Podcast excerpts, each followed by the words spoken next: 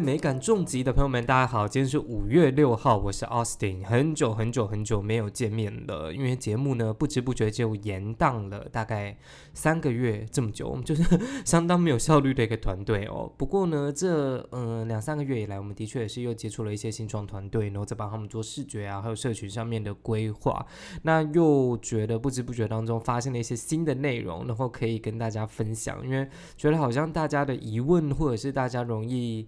嗯，发生的状况其实是蛮类似的，因为像第一集我们跟大家分享的是你如何找到一个适合你的公司现状跟你的团队现在可以嗯来找到一个好的方向的设计师，你要怎么去找，你要花多少钱？我们在上一集有稍微跟大家说过，那这次呢，我觉得是稍微在。进阶一点点了。当你已经找到设计师之后，通常啊比较好的设计师他会给你一个问卷嘛。那问卷里面内容会包含说你要怎么规规划这些品牌啊、理念啊、使命啊、你的呃甚至你的受众啊、竞品、产品优势，然后售价这些。其实好的设计团队或者是企划的团队，他都会帮你思考到这些内容。它其实不太算是单纯的视觉上面的案子。那嗯，如果你本身对这些东西你还没有很深的规划的话，其实你立刻找到这样的设计团队，你会跟得非常吃力。那嗯，最好是以全新的方法来发想啦。但是如果你真的是连这些问题，相较其实蛮基本的，如果你自己都还没有一个很完整的内容，或者你希望这些东西可以呈现的样子，我觉得你可能要想想看，你你现在是不是要先创一个品牌，因为。在未来的一两年之内，你应该会过得蛮惨的，你会发生很多可怕的事情。这样，那嗯，我们这次的呃内容还是以生出一个食品商实体的商品为主，就不是讲太前面的试调啊，或是一些服务类的内容。那这个时候，我觉得大家都要算是蛮蛮保守的。比如说，现在是呃，假设你今天是做一个 App 好了，你可能可以快速的上线，然后快速的不停的修正，然后一步步的来来推出你的商品。但如果你今天是比如说高单价的商品，可能有点像是艺术品，然后你需要大量生产的商品，你可能一开始就要好好思考一下，要不然你赶快把东西推出，可能没有人要，然后很难配合产线之类的，那你就会非常快的时间。就把钱烧光，那我觉得这对任何一个新创团队来讲都是很可怕的一件事情。那今天就来跟大家聊一下问卷里面的内容，跟设计师为什么要知道这些资讯，就是他不问这些东西对他产生的呃那个视觉来说，到底会有什么影响吗？今天就稍稍的来分析一下喽。那第一个啊叫做嗯品牌理念，品牌理念这个算是蛮蛮基本的，就是。简单一点，就是你想要干嘛，然后调性是什么？就是你想干嘛，就是代表说你今天想要做个东西，呃，是什么？那调性呢，就是代表说你想要用什么样的个性来呈现这个东西。假设你的品牌是一个人的话呢，他是林林志玲吗？这种比较温柔的类型呢，还是他是小 S 比较泼辣的类型呢？就是你要好好的。想清楚你的品牌想要呈现的是什么，因为这跟你的视觉有关，那也会跟后续的每一个，比如说，呃，你的文案的撰写啊，是不是在商品上面的文案，你用的字眼全部都会不一样？你是比较活泼的吗？那你可能就会用到比较厉害、比较激进，然后甚至年轻化一点的字，对啊，那当然也是比较内敛的，你就不需要用到这样的字喽。那设计师也是一样的，比如说现在有比较流行的颜色，比较大胆的颜色，那就会按照你所选择的调性，他去帮你分配哦。那如果真的你连这个可能没有办法讲清楚的话，那对你的后续品牌经营真的是会有很大很大的阻碍。那第二个呢？就稍微模糊一点点，我觉得这个没有那么好讲，甚至很多已经在经营的品牌，它其实也没有办法很明确的讲出来。通常是比较大的企业，它会更明显的，或者是更精准的讲出它的品牌使命。这个东西我就觉得有点比较 confuse 一点点啦，因为我觉得它算是一个你长期想要改变的事情，然后你要怎么改变？那比如说呃很大的品牌。可能麦当劳好了，或者是可口可乐，他们可以写出一个非常非常 rough、非常大的、很厉害的使命，比如说我想要让全世界的人都更快乐这类的。那对我们这种新新创品牌或是小品牌来说，写这个东西就是有点像交作业，你就是把你心目中对这个品牌的想象加注进去。但是真的在短期之内，我们要改变或者是这个世界，嗯，你可能要连改变自己的团队跟员工，或者是改变你的客户，其实都已经很难了。那你对这个世界的想象？当然，就是只是一个品牌的定调，或者是你放在你自己心里面对自己说的话，希望自己不要改变。但让设计师知道这件事情，他可能会更帮助他行塑，就是这个品牌你的想象吧。我觉得这蛮好的。像是我当初在做我自己的品牌的时候，我会跟他讲说，我希望我对员工的看法，那有几个员工，我希望我找的员工是什么样的人，遇到哪些客服问题的时候，我会这样子回答，我的底线在哪里。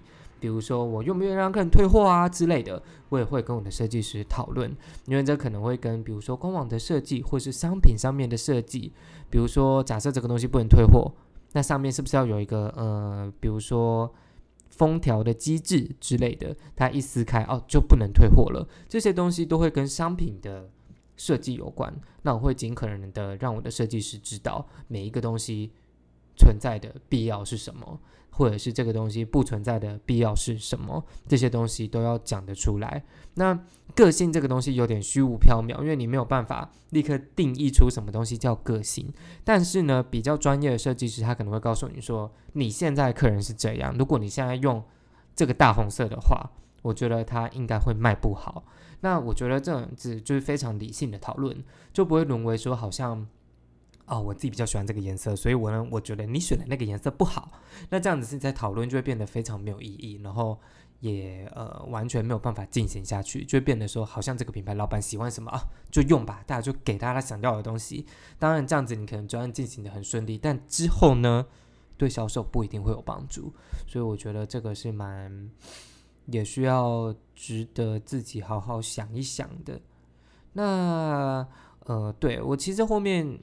当初我自己做品牌的时候，我也会写出一些很莫名其妙的的准则，我就直接在我的问卷上面写准则，然后交给我的设计师。我说，好的东西也要长得好看，不然就是不好的商品。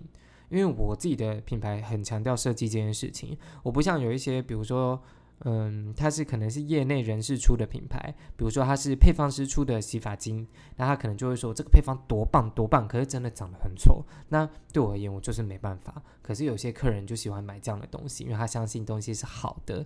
那我也会写说，哦，比如说我不需要速度很快，但是我东西要好，那找到对的人才能好好的传播出去。所以我也不太会去，比如说催我的设计师。我会把我自己该做的文案内容全部都设定好，那后面的东西就是按照按部就班来，不会提出去就是跟他讲说你这个时间太慢了，来不及，叭叭叭。那怎么办呢？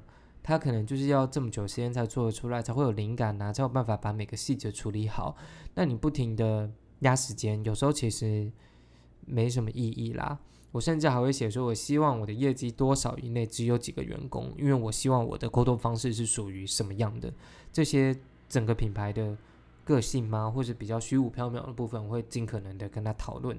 那当然，如果你真都没有 idea 的话，也 OK。只是就是真的，你以后在创业的时候，你会变得很累，然后每一步你都会觉得啊，怎么好像是一个很大的困难这样。嗯，那呃，比如说使命。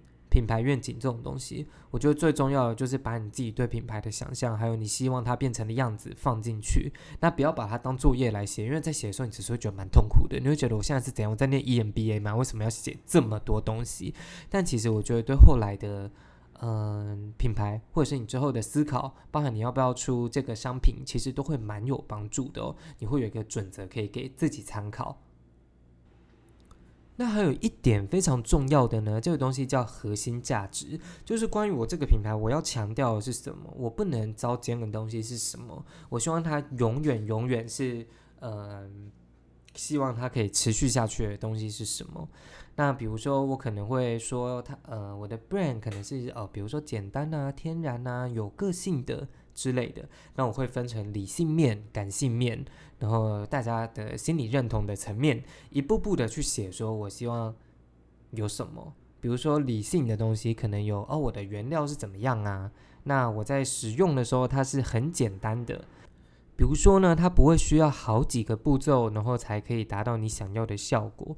那呃，我也会写说，我希望我的价格是合理的。然后呢，呃，就比如说不会超过人家太多嘛。那我可能是大家负担得起的。比如说 affordable chic，这个就是嗯，我时尚，我好看，可是我是大家。可以负担的，那这个是我自己的品牌嘛？那感性的，我写了一个东西叫“隐含勇敢的发声权”。这个东西，哦天哪，怎么写出这么做作的东西？我的意思是说，我希望这个品牌呢，可以为别人发声。比如说，我可能是为上班族发声，我可能是为弱势的人发声，我可能是把我对家人的看法或者是语言放在我的商品里面。比如说，我里面会直接写说，呃，温良恭俭让，就都去死。我真的不喜欢这样的态度。好了，我稍微润饰一下，但大概的意思是这样。那可能就是，比如说，我已经很讨厌我的主管用那种压榨的态度在对待员工，那我就把这样的态度放到我的商品里面，希望去吸引到跟我有一样经验的人。那或者是，比如说，我觉得我跟我的家人关系不好。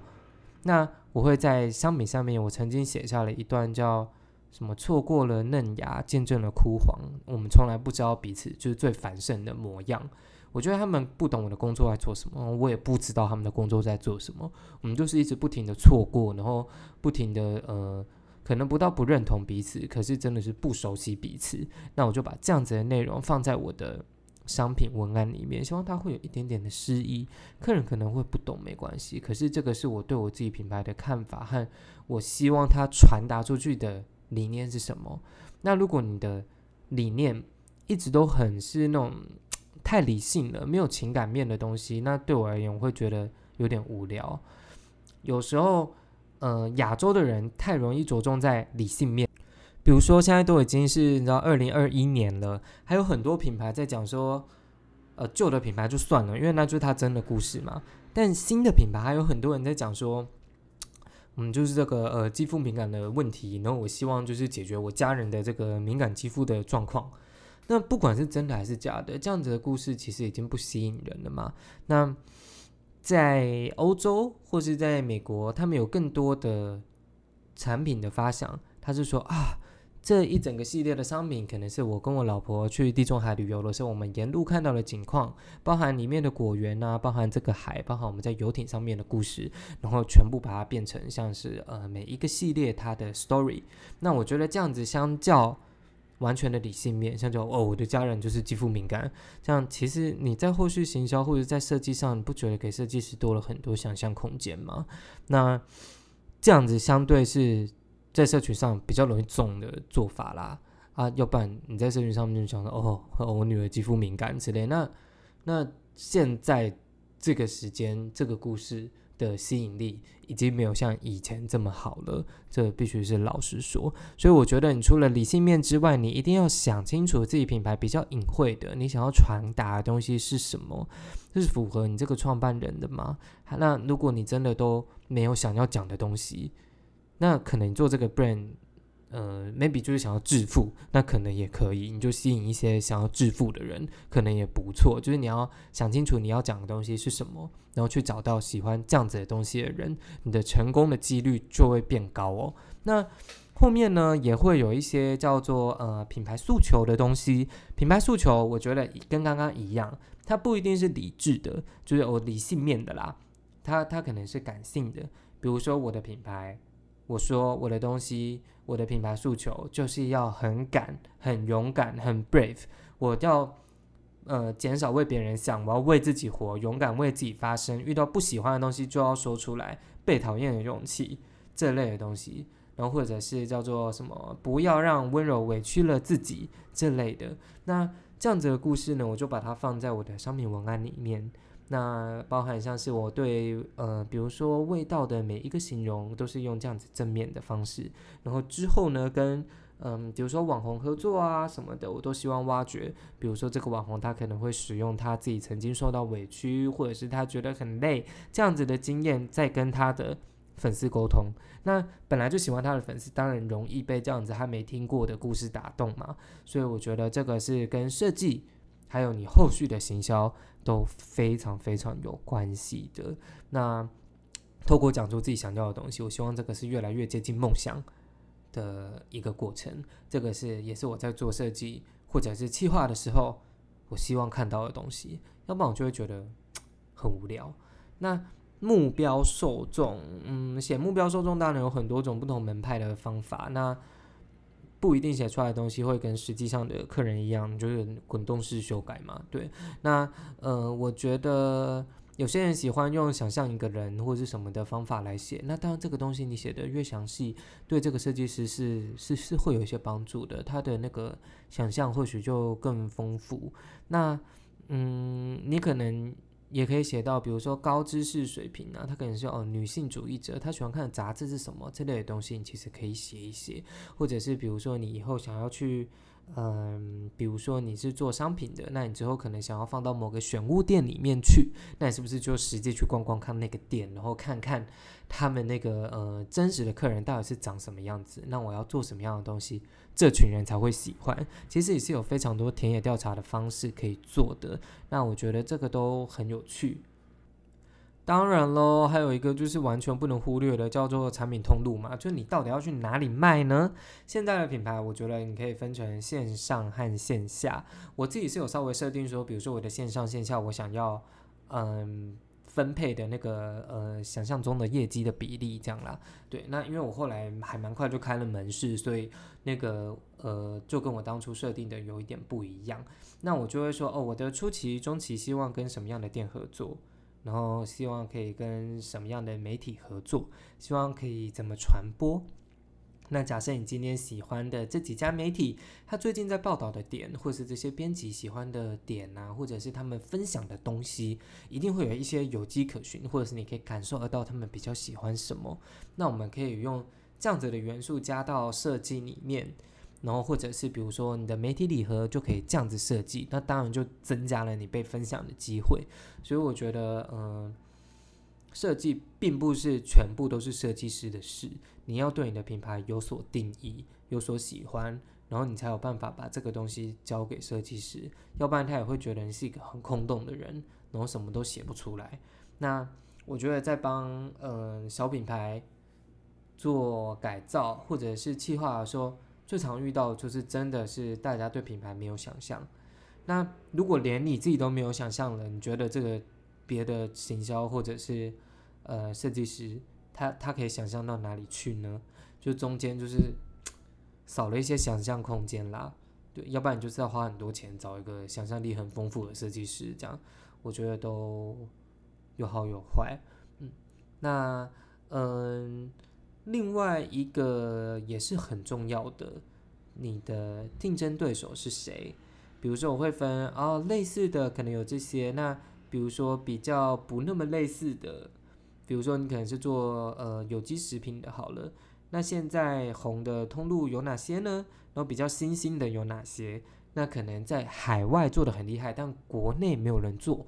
那呃这样子的品牌有哪些？你都要稍微研究一下，然后。呃，认真去思考全部的设计，比如说，呃，最近的竞品呢，可能是怎么样的出货的包装方式呢？可能里面附的东西是什么？他们出货的时间要几天？这些东西你都要考虑进去。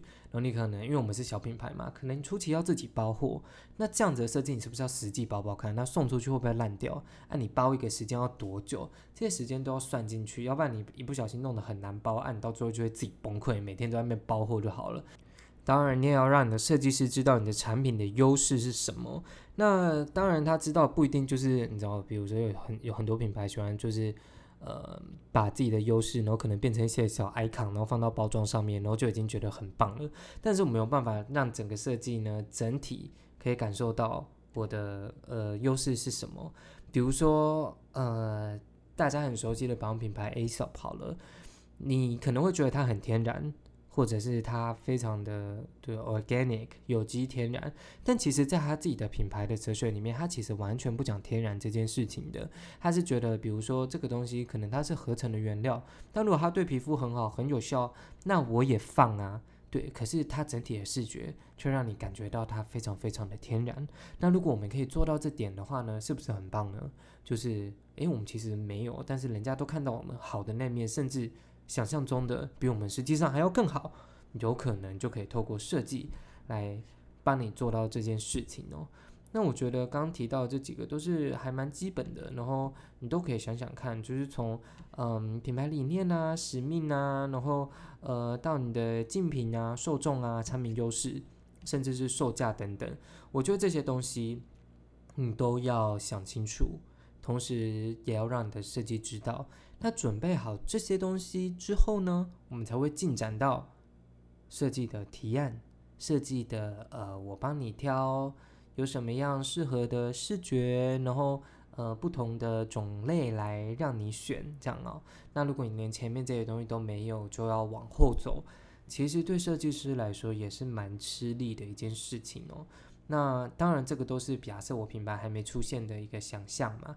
那如果你是老老品牌的改造，可能当然你有一些新的就老的做法，那当然也是 OK。那如果针对新品牌的话呢，并不是做完就好喽。你上线之后是不是要每好三个月，然后半年、一年，慢慢的来看我的设计有什么地方需要淘汰的，有哪个地方不 OK 的，我要调整的，这个东西都是一直不断的、不断的调整和跟动。那我觉得这些东西一定要自己想清楚。那如果呢，你真的一时短时间没有灵感，或者是你一时想不清楚，那你当然就找一个厉害一点的企划跟设计来帮你 cover 这件事情喽。但小品牌常常是做不到啦，然后大品牌呃偶尔也会有自己的问题，所以就会导致设计师常常会觉得客户很烦，这个也是蛮常见的一个冲突哦。对我们就是这种企划端的人，就是我们刚好夹在设计师跟跟客户中间，有时候就会觉得这样的故事啊也是满脸无言的。那总而言之呢，今天的节目就先到这边，然后希望大家都可以做出符合自己。想象，然后符合自己呃喜欢，甚至超越，然后让客人觉得这是一个很棒的东西。我光看到我就爱上它了，这就是我们做设计的目的，不是吗？那欢迎大家收听下一集的美感重击，希望不要再过三个月了。我是 Austin，我们下期再见喽，拜拜。